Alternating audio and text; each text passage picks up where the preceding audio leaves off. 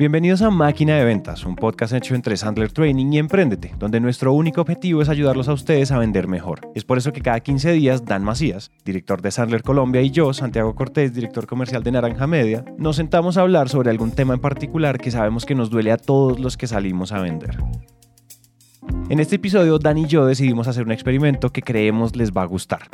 No les voy a adelantar de qué se trata. Si quieren averiguar cuál fue el experimento que hicimos, pues van a tener que escuchar hasta el final. Lo único que les puedo decir es que van a salir con un consejo para manejar las objeciones de los prospectos, un consejo para hacer crecer dinero en los árboles y finalmente un consejo para no perder tiempo en su sistema de ventas. Eso es todo lo que les puedo decir por ahora, así que acción. Hola a todos y bienvenidos a un nuevo episodio de Máquina de Ventas. De nuevo estamos en la mesa digital de grabación con Dan. Dan, saluda por favor. Ea, ea, ea. ¿Cómo vamos, banda? Eh. ¿Cómo vamos, banda? Yo quería hacer una cosa. ¿Cómo vamos, banda? El, el saludo de este vato que tenemos al otro lado se lo vamos a dedicar a una, a una oyente que es que es súper fan de este show, que se llama en Instagram Hash Daniels, pero creo que se llama, su nombre es Karen. Ella lleva molestándonos y haciendo trolling y nos lleva haciendo bullying porque ella siente que yo me estoy mexicanizando a las patadas y que Dan me está infectando la bacteria mexicana y yo me estoy mexicanizando y ella disfruta y goza mucho cuando a mí se me salen mexicanadas copiadas de Dan. Entonces, eh, Hash Daniels, de verdad te dedicamos este saludo a ti, este saludo es para ti, porque además es un saludo original, ¿no? Acuérdense que Dan se gasta todas las semanas una hora pensando en cómo va a saludar en, el, en la siguiente grabación.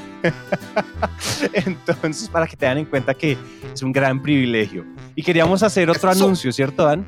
Sí, güey, sí. Eh, bueno, yo también saludo a mi comadre Hash Daniels, o sea, Karen y Karen, efectivamente estamos haciendo todo lo posible por mexicanizar a, a Santi. Una cosa que le falta a Santi es decir mexicano con J, güey. O sea, mexicano se escribe con X, pero escribe con J. Y los colombianos lo dicen con H. Dicen mexicanos. Entonces di, di mexicano con J, güey. Ese sería. Mexicano. Eso, papá. Sale así, de huevo. Bueno, muy bien. Listo. Entonces, a ver, aquí, güey, fíjense lo que híjole, vato, cuando leí este mensaje lloré, güey, ¿ok? Y entonces esto va con, mucho cariño para nuestro amigo Mark, que además eh, nos está dando un regalo para toda la audiencia muy chévere. Entonces, les voy a leer, ténganme paciencia que les voy a leer aquí unos párrafos. Hola, soy Mark, encantado de saludarte. Te escribo desde Barcelona, España. Pese a que no nos conocemos personalmente, el pasado mes de marzo descubrí el podcast Máquina de Ventas que estás llevando a cabo con Santiago y me parece simplemente espectacular. Es complicado detectar en las redes e internet contenido de valor que no sean palabras vacías de gurús. Y en mi humilde opinión, tanto en vuestro podcast como en tus webinars y videos en YouTube, creo que lo habéis logrado y os agradezco que hagáis todo esto para que la gente que nos apasiona esta profesión, para la gente que nos apasiona esta profesión. Durante la pandemia me he convertido en un fan del método Sandler Hace unos días escuché que comentaste en el podcast el libro Asking Questions de Antonio Garrido para hacer buenas preguntas a la hora de acercarse a prospectos e intentar cerrar la venta. Me interesó muchísimo, me lo compré y lo devoré. Como dijiste que no está traducido aún, te adjunto el listado de 125 preguntas que he traducido al español. Imagino que alguna expresión cambiará respecto a España. Espero que te sirvan para tus clases y clientes. Si alguna vez venís Santiago tú a Barcelona, después del Cobaby nos tomamos una cerveza. Un abrazo desde Barcelona, Mark. Vato no. héroe, güey. Nuestro héroe, Dan, ¿qué es eso tan hermoso? No, Mark. Mark se lo ganó. en este momento aquí hay que poner aplausos, aquí hay que poner ruido, aquí hay que poner festejo y, los voladores y la pólvora. Y que Messi se quede en el Barcelona y no le haga esto a Mark, por favor. Sí, güey. Oye, y de parte de Mark, para todos, pues el que quiera el listado de 125 preguntas que Mark amablemente, dadivosa y generosamente tradujo, pues nada, güey, me escriben a dan.macías.com y con gusto les mandamos las 125 preguntas patrocinadas por Antonio Garrido, Mark y Máquina de Ventas. Yeah, bravo. Mark se lució, Mark se lució. Entonces, ya tenemos dos dedicatorias. Este episodio se lo vamos a dedicar y este nuevo formato que vamos a explorar, ya les vamos a contar de qué se trata, se lo vamos a dedicar a Hash Daniels, alias Karen, y a Mark de España. Así que de verdad, muchísimas gracias. Creo que Dan y yo, Dan está de acuerdo con lo que va a decir sin que yo le pregunte, pero nosotros a ustedes los amamos. No estaríamos en donde estamos y nos llevaríamos tres meses en el top uno de la categoría de negocios en Spotify si no fuera por ustedes. Así que de verdad, muchísimas gracias. Muy amables, muy apreciado. Muy amable, muy apreciado. Entonces, ¿qué es lo que vamos a hacer hoy? ¿Cuál es el episodio de hoy?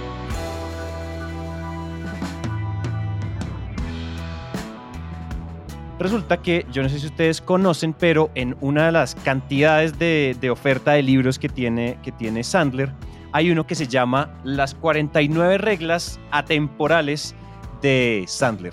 Es un libro escrito por David, David Matson. Son 49 reglas que son sacadas pues del maestro y nuestro dios eh, David Sandler, que descanse en paz. Y él, David Matson, compiló, el actual CEO de Sandler, compiló las 49 reglas en un libro. Es un libro, es casi un decálogo, es como una Biblia. Eso es como que uno simplemente es una después de la otra. No es como mucha narrativa, sino que es como un libro de cabecera para tenerlo al lado todo el tiempo.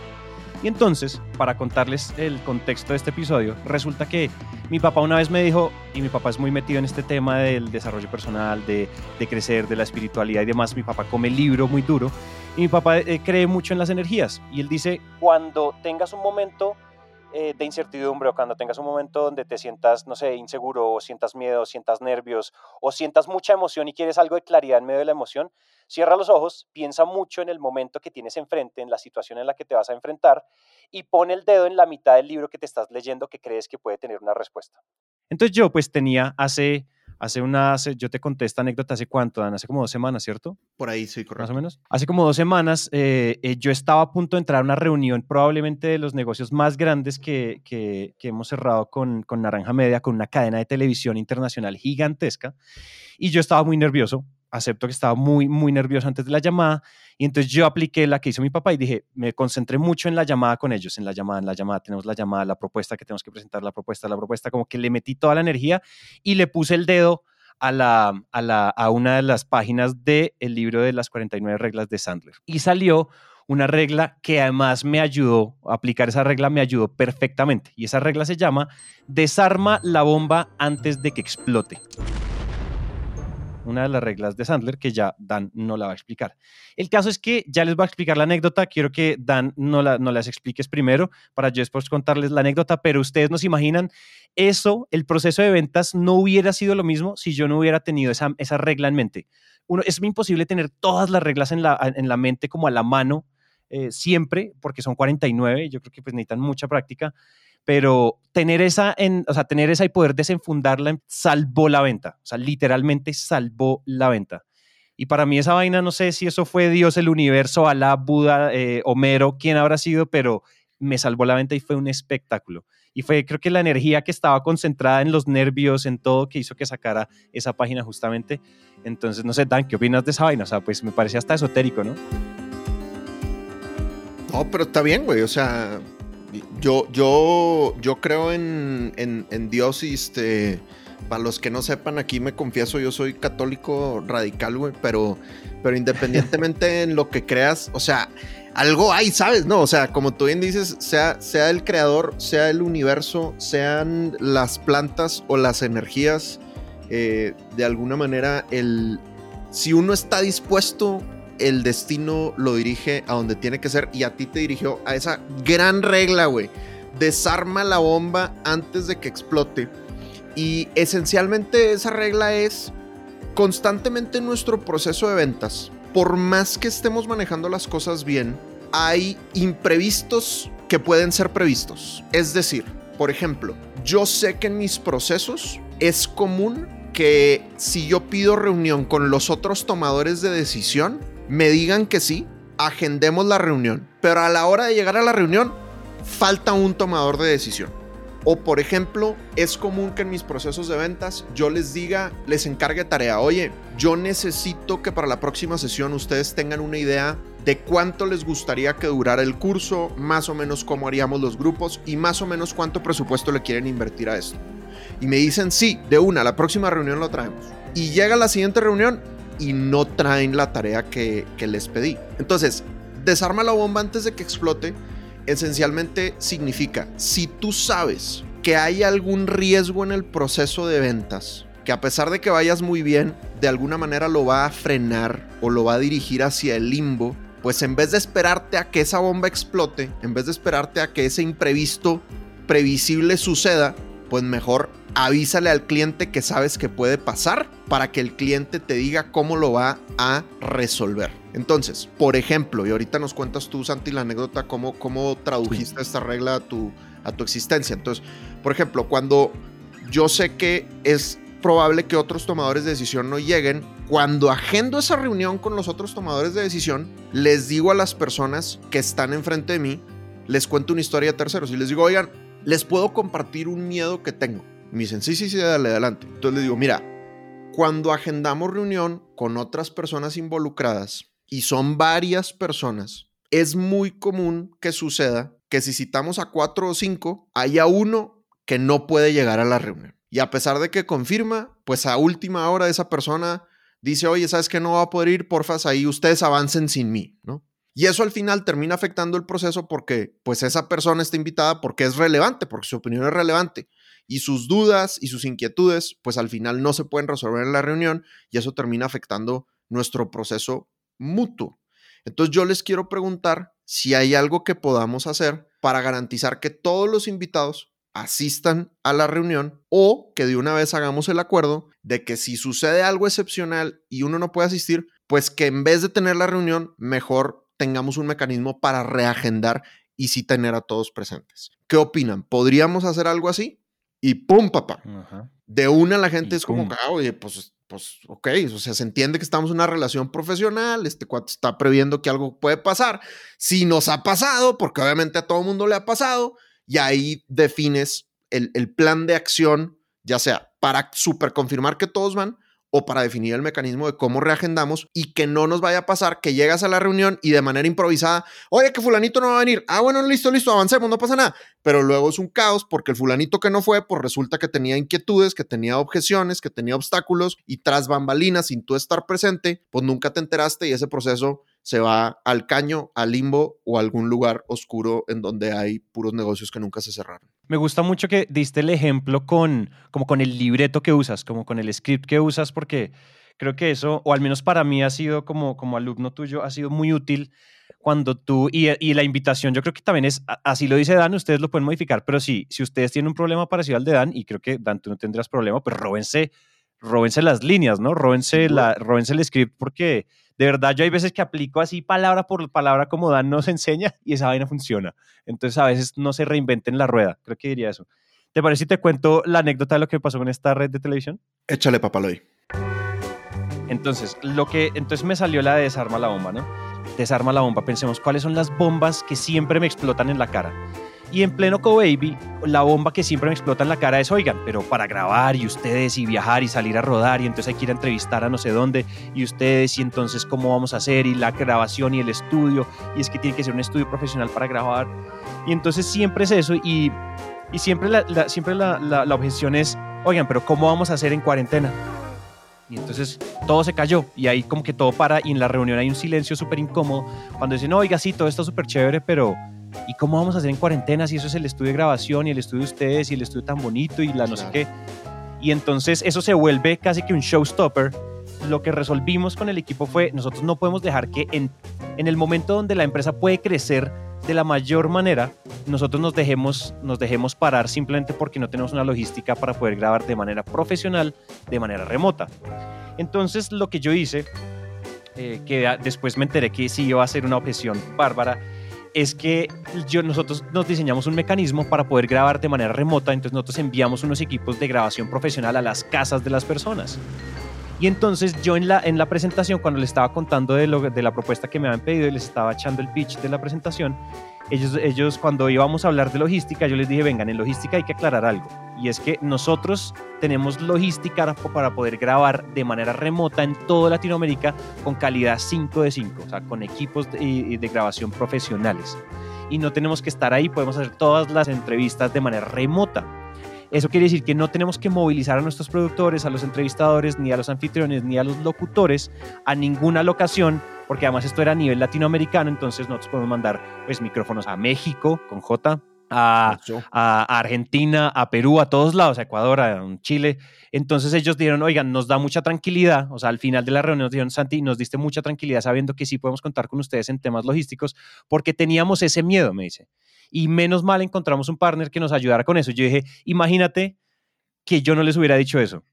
Estaríamos discutiendo, oiga, pero ¿cómo así? Es que nosotros estamos dudosos sobre eso. Ellos quedaron tranquilos y, y la bomba no me explotó en la cara, porque además cuando uno, y yo lo que siento, y Dan, tú me dirás si esto, si esto tiene sentido, pero yo siento que cuando uno dice de manera reactiva la, o responde de manera reactiva a la objeción, suena como a estoy tapando huecos, ¿no? Como a suena uno suena un poquito más desesperado, pero cuando uno lo dice a priori de la objeción, suena como más profesional. Yo creo que ahí hay algo psicológico, ¿no? Sí, total. Suena, suena muy, suena muy pro y te ves como un experto en el tema, te ves como un asesor, no como, como un vendedor desesperado, sino como, como un asesor estratégico.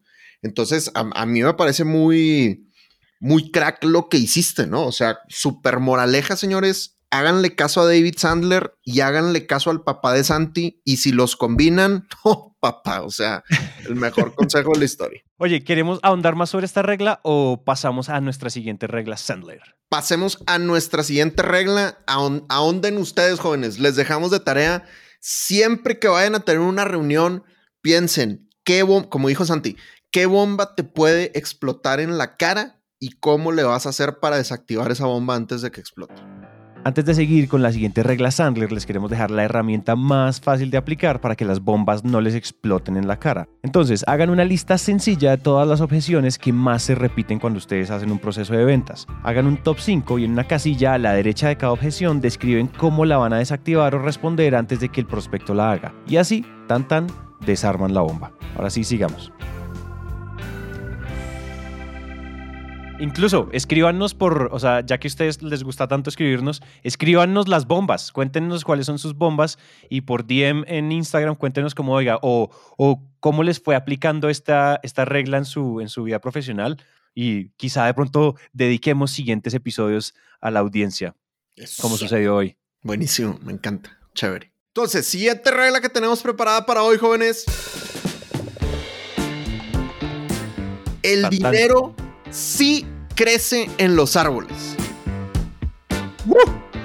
Como diría mi hermano eh, Cristian con K, súcule, papá. El dinero. ¿Qué significa eso? No tengo ni idea, güey, pero suena chido. Súcule.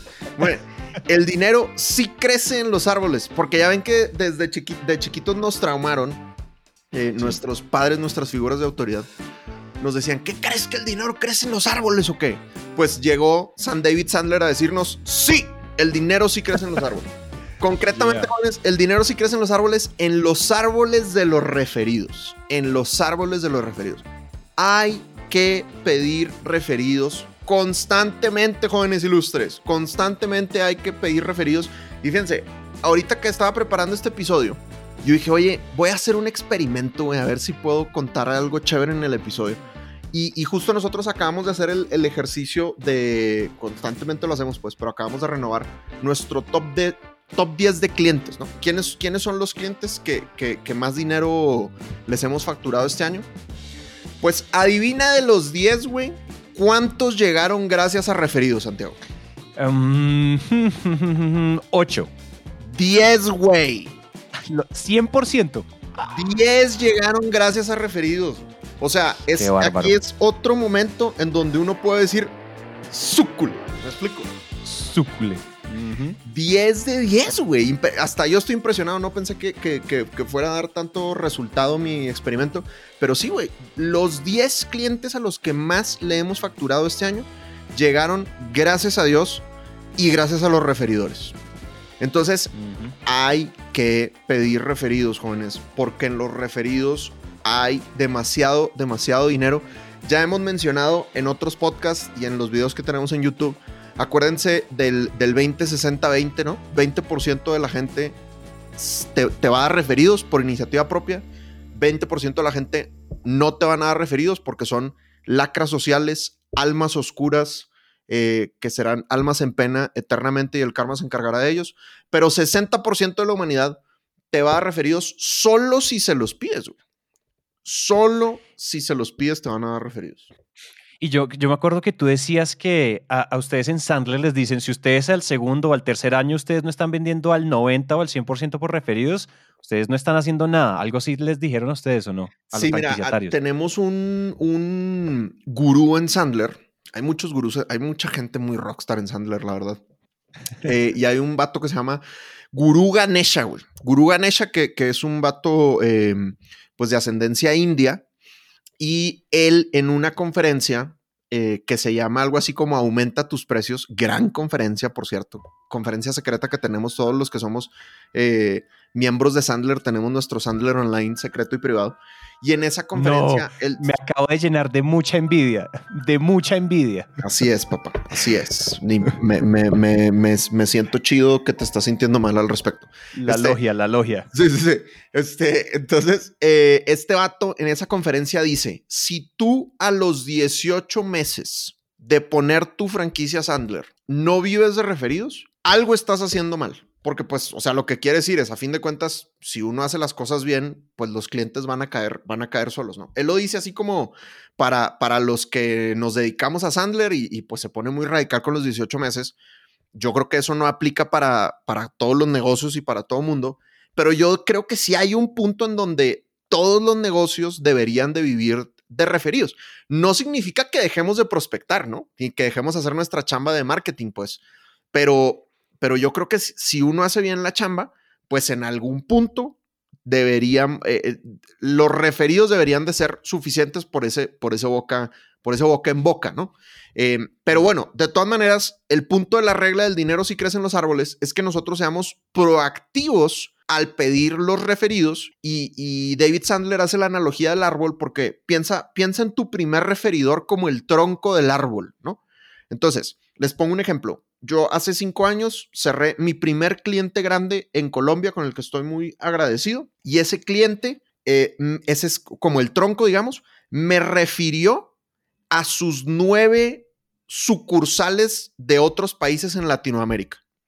Entonces fui a entrenar a ese cliente en otros nueve países en Latinoamérica. Entonces, ese tronco colombiano, pues me sacó nueve ramas, ¿no? Y luego esas nueve ramas Después me refirieron a sus distribuidores, porque este cliente es fabricante y tiene distribuidores. Entonces, de cada una de esas nueve ramas salieron otras ramitas de los distribuidores. Y luego esos distribuidores me recomendaron a sus subdistribuidores y a sus amigos de otras industrias. Entonces, cuando hablamos de que el dinero sí crece en los árboles, tú tienes un tronco que es tu referidor primero, pero de ahí, compadre, van a salirle mil y mil ramas o mil y mil cabezas como a la hidra, si pedimos referidos y, proyectamos eso en el tiempo, la cantidad de dinero que le podemos sacar a un solo referidor, gracias a todos esos referidores subsecuentes, es muy, muy impresionante. Entonces, si no estamos proactivamente pidiendo referidos, estamos dejando demasiado dinero sobre la mesa. Oye, una pregunta. Ah, cambia la forma en que pedimos referidos cuando estamos, cuando queremos agrandar, o más bien, reformulo, cuando queremos tener referidos internos, es decir, eh, tú le vendes a una compañía tan grande que probablemente los referidos no tienen que ser otras empresas, sino otras áreas de la misma empresa o algo de este estilo, a cuando estamos pidiendo referidos externos como otra persona de otro cargo, de otra empresa, de otro país. O sea, ¿hay alguna, hay un cambio o, o funciona igual? Y si funciona igual, o sea, ¿cómo es que lo, o sea, volvamos a refrescar cómo es que pedimos el referido, como el libreto de pedir un referido? A ver, yo, yo creo que no cambia mucho. Entonces, ahí te va lo que, lo que, yo, lo que yo hago. tengo aquí como varias alternativas para pedir, para pedir referido. La primera, eh, irónicamente, y ahorita, y me voy a tardar en responder tu pregunta, pero ahorita la respondo. La primera es, el momento en el que alguien te manda a cazar elotes es el momento perfecto para pedir referidos. O sea, que te dicen que no.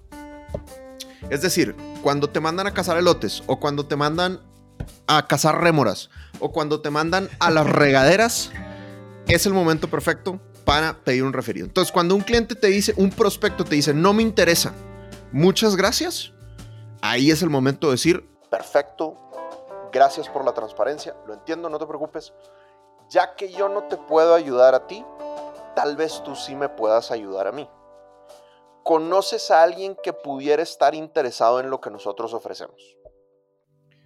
Y muchas veces la gente va a decir, no, no me suena, no sé qué. Entonces tienes que venir preparado con un, puede ser algún proveedor, puede ser algún aliado, puede ser algún amigo, alguien que para ti sería importante que mejorara en esta situación. Se te viene alguien a la mente. Y con esa ayudadita de esa segunda frase, a la gente se le ocurren cosas. No siempre te van a dar, porque recuerden que hay un 20% de gente que no te da referidos, pero mucha gente los va a sorprender positivamente y les van a dar referidos. Ahora, eso es cuando te dicen que no. Cuando, te, cuando la cosa pinta bien, güey, yo me espero a cerrar el negocio para pedir referidos. Y lo que hago es que ya que cerramos el negocio, les digo lo siguiente, les digo, oye, a mí, obviamente después del, eh, qué chévere va a ser trabajar con ustedes, estamos muy emocionados, todo eso, pero después de eso les oye, me gustaría tener una conversación contigo más o menos en un mes. Después de que ya hayas probado nuestro servicio, después de que ya hayas probado lo que nosotros hacemos. Y en esa conversación dentro de un mes me gustaría hacerte dos preguntas. Lo primero que me gustaría preguntarte es, del 1 al 10, ¿qué tan satisfecho estás con lo que nosotros hacemos? Con lo que hemos estado haciendo por ti.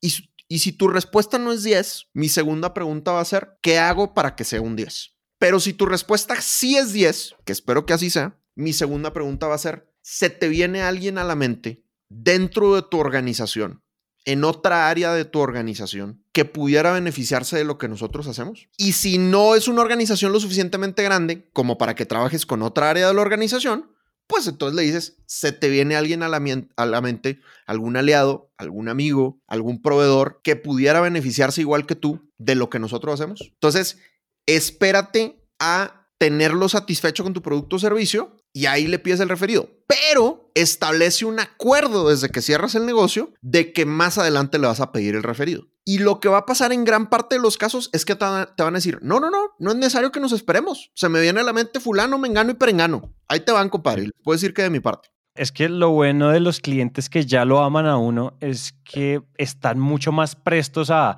pues si ya me fue bien conmigo, pues la gente quiere compartir las buenas cosas, ¿o no? Yo creo que también uno está capitalizando en eso de... Total, güey, pues es como cuando uno ve películas y series que le gustan, pues obviamente de una vas y las, y las recomiendas, ¿no?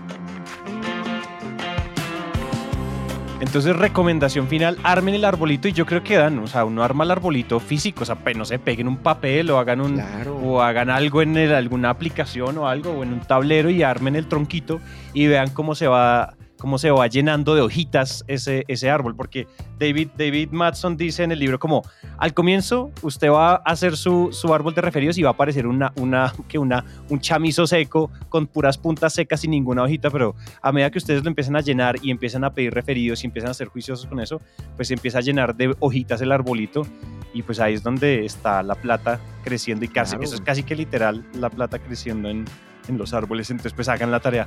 Yo debo aceptar que yo soy bien malo pidiendo referidos. ¿Por bien malo. ¿Por qué, Santi?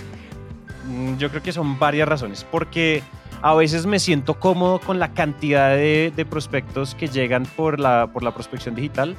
Entonces siento como que se me, se me copa la semana de atendiendo todos los prospectos que llegan por la página web o que llegan por WhatsApp o que me escriben al correo. Eso por un lado. Por otro lado, a veces, o sea, yo creo que me ataca ese síndrome del impostor, ¿no? De, de será que, o sea, será que, o sea, no, o sea, como quién soy yo para andar viendo referidos, ¿no? Como que me, me invade un poquito a veces ese, ese, ese, ese sentimiento. Pero por otro lado, cuando lo hago, me sorprendo tan gratamente que digo, mucho, mucho imbécil, ¿cómo no había pedido referidos antes? Claro. El otro día me, eh, tuvimos la misión de, de, con los socios de averiguar, preguntarle a todos los clientes que nos aman, de preguntarles por qué nos aman. Porque estábamos, y esto pasó porque yo quedé muy quedé muy tocado con una clase de Sales Mastery que diste tú sobre el dolor y sobre entender, sobre poder medir el dolor.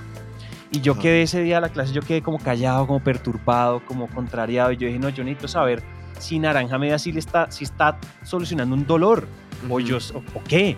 Y entonces empecé a preguntarle a todo el mundo, a todos nuestros clientes, y nos dimos cuenta que, pues que efectivamente había un hueco en temas de comunicaciones, en temas de branding, en temas de que todo, lo que todo lo que constituye marketing es muy difícil de medir. Claro. Porque el marketing en general y el branding es muy complicado de medir. Y no sé, el impacto en mi audiencia. Cuando el impacto no tiene que ver con moneditas, es, es complicado de medir. Entonces, yo estaba contrariado. Y lo que hice es que después de que ellos me dijeron eso, a un par de clientes yo les dije, oye, y así como pues aquí ya que estamos charlando, si yo te dijera que me recomendaras con alguien que de pronto también pueda necesitar podcast como el mismo perfil tuyo, empresa grande, no sé, como dirigiendo un área de comunicaciones, de marketing, pues tú conoces a alguien o no sé, me podrías ayudar por ahí. Literalmente, mira, yo hice esa pregunta y eso fue, o sea, fueron por ahí unos cinco emails que ella mandó, ella mandó introduciéndome como arroba fulanita, te presento arroba Santiago, yo creo que a ustedes les puede servir mucho esto, nosotros llevamos estos resultados, estos resultados, estos resultados, y aquí los dejo para que hablen, chao, si me necesitan me, me avisan. Increíble, güey. Y yo dije, solo era pedir, y a veces yo creo que lo peor que puede pasar si uno pide referidos es que caigan en el 20% y le digan a uno que no y ya, y nadie se muere. Sí, no, y, increíble. Y, de ahí, y en este momento el proceso, pues, ahí, o sea, de esos, con esos cinco, calificaron tres y con esos tres, pues ya estamos en el proceso submarinesco. Buenísimo. Eh, Fíjate, y, y, aquí te digo dos, dos cosas, güey, para, para intentar ayudar a tu, a ese, a ese síndrome del impostor que a veces te, te pega o a esa duda que tienes de quién soy yo para pedir, para pedir referidos. Eh, y, lo, lo, primero es, y esto va para todos los que se sienten igual que Santi de vez, de vez en cuando, que yo creo que a todos nos ha pasado en algún u otro momento de la vida, y es, no es acerca de ti, güey, es acerca del servicio. Nosotros no pedimos referidos para ganar más lana, güey. No pedimos referidos para ser eh, exitosos ni para que nos vaya mejor en la vida pedimos referidos para poder impactar más vidas, para poder resolverle más retos a la gente y esos retos que resolvemos, que muchas veces son retos profesionales los que resolvemos.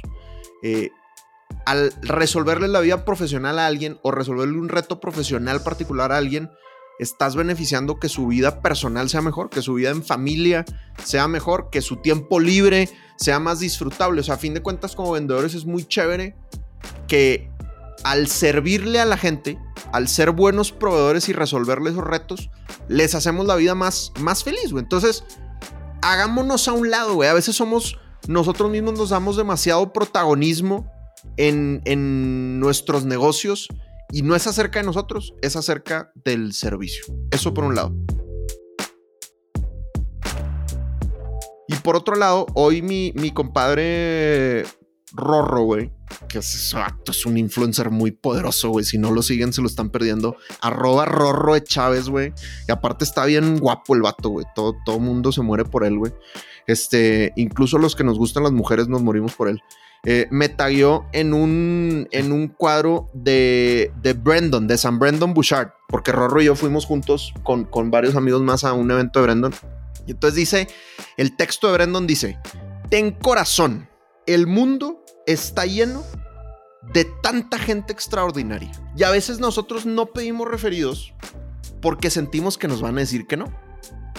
Y constantemente cuando uno pide referidos, con lo que te topas es con la generosidad de la gente. Lo que te pasó a ti, güey. O sea, tú ibas por un referido, ¿no? Así como refiéreme a tu primo, güey, ¿no? Y de repente, ¡pum, güey! Te mandan sus mejores contactos porque confían en ti, confían en tu servicio. Entonces, constantemente si pedimos referidos, nos vamos a topar con el corazón y con la generosidad de la gente y eso es algo muy chévere. Y en la medida en que más lo hagamos, pues más contentos y más fácil los vamos a seguir pidiendo. Exactamente. A mí, a mí sabes que eso que acabas de decir es, o sea, no tiene nada de malo asumir, asumir abundancia, asumir buena fe, asumir que la gente igual quiere ayudar.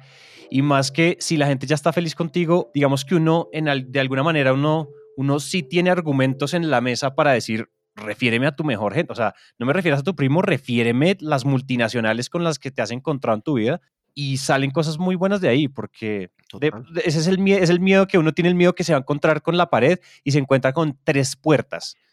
Y eso es bien chévere. Sí, Oye, creo que lo tenemos. Tenemos esta segunda regla. ¿Cuál es, señor Dan, cuál es nuestra tercera regla, güey?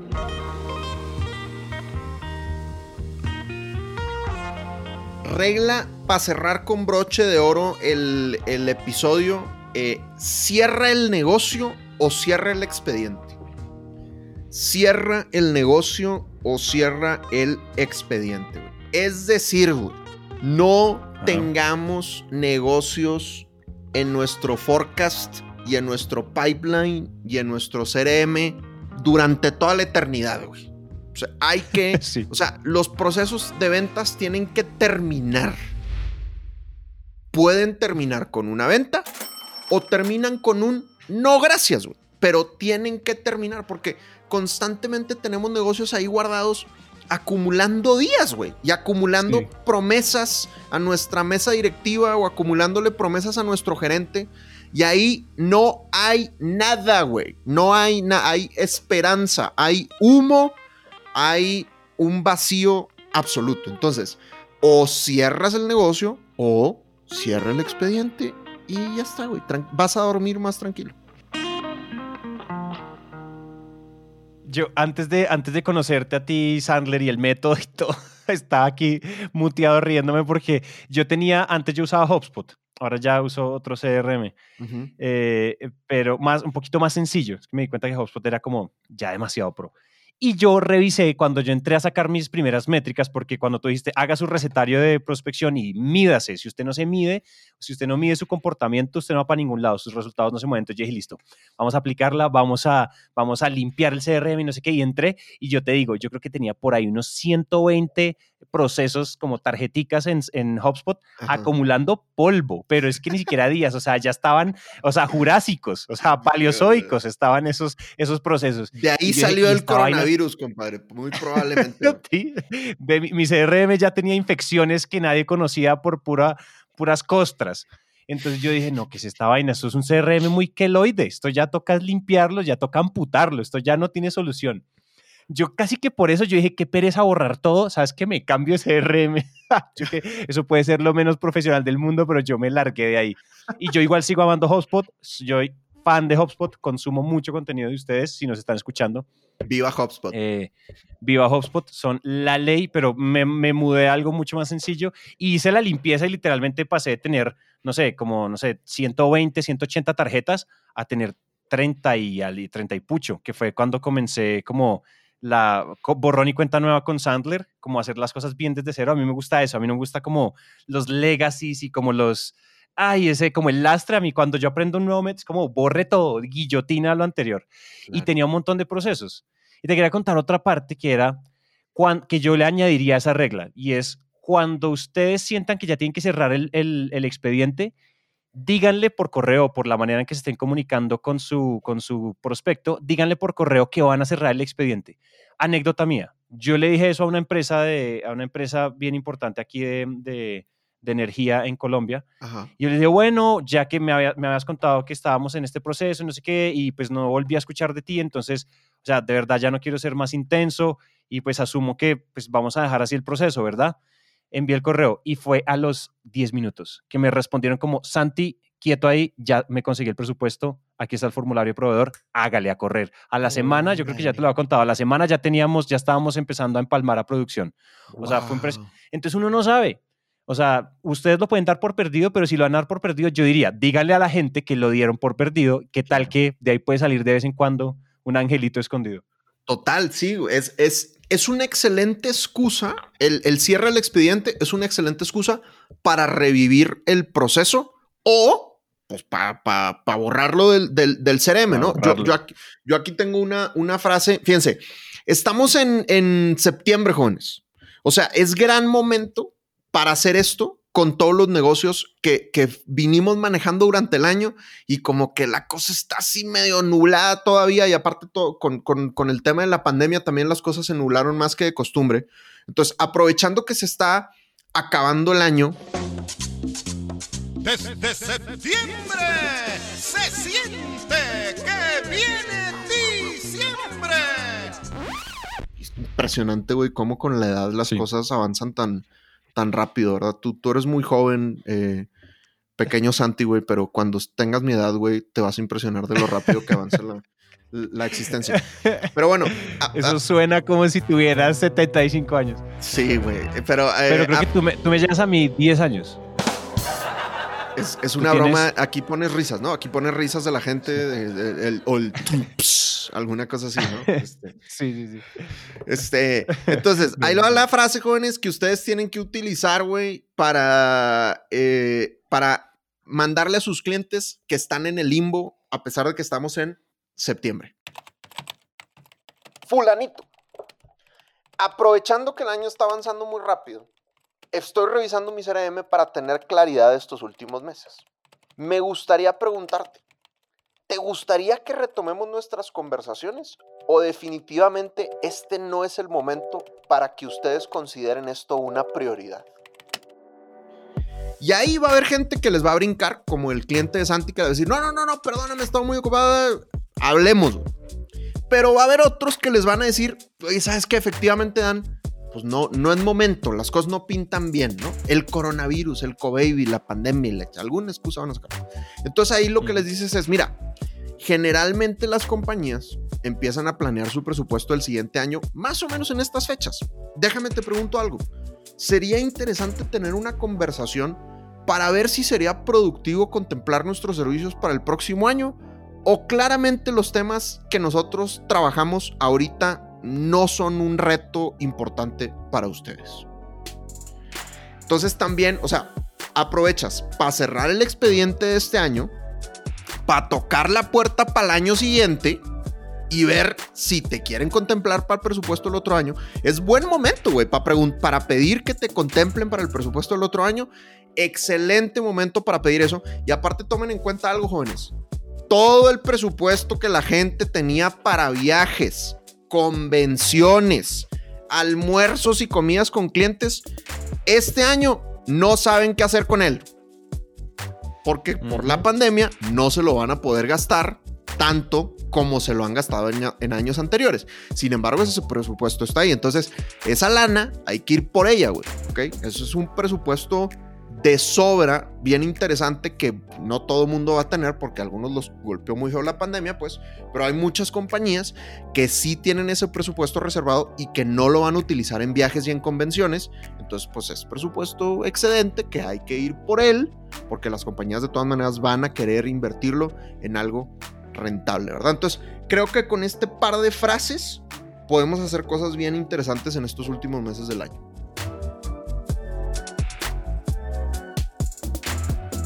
Eso es cierto. Lo hemos logrado, lo hemos logrado. Qué gran, qué gran cierre. Lo tenemos. Esperamos que además este episodio que ha sido dedicado a Mark, el super crack, que además acuérdense si quieren las, la- las listas de las, de las preguntas que él tradujo, obviamente con la salvedad super española, eh, se la piden a Dan. A, ¿Cuál es que cómo es tu co- Dan.macías arroba sandler.com. Com. Listo, perfecto. Lo tenemos, lo tenemos. ¡Woohoo! Hemos logrado. Entonces la cosa va así. Y esto pues lo hemos dicho mucho, pero pues como decía San David Sandler, el poder del método está en reforzar, reforzar y reforzar. Así que la única recomendación es usen lo que les acabamos de contar. Desarmen las bombas, cultiven esos árboles de dinero y cierren sus procesos comerciales. Por otro lado, recuerden que si sienten que este episodio les sirve a alguien, compártanlo. Y queremos hacer algo más. Si ustedes hacen una publicación en su LinkedIn o en su Instagram escuchando el episodio o comentando sobre el episodio y nos etiquetan tanto a Dan como a mí, los compartimos en nuestras respectivas redes. Y así vamos formando una gran comunidad alrededor del contenido de valor. Nos encuentran entonces en redes como arroba y arroba. Y en LinkedIn como Dan Macías y Santiago Cortés Calle. Gracias por llegar hasta acá y nos vemos entonces en el siguiente.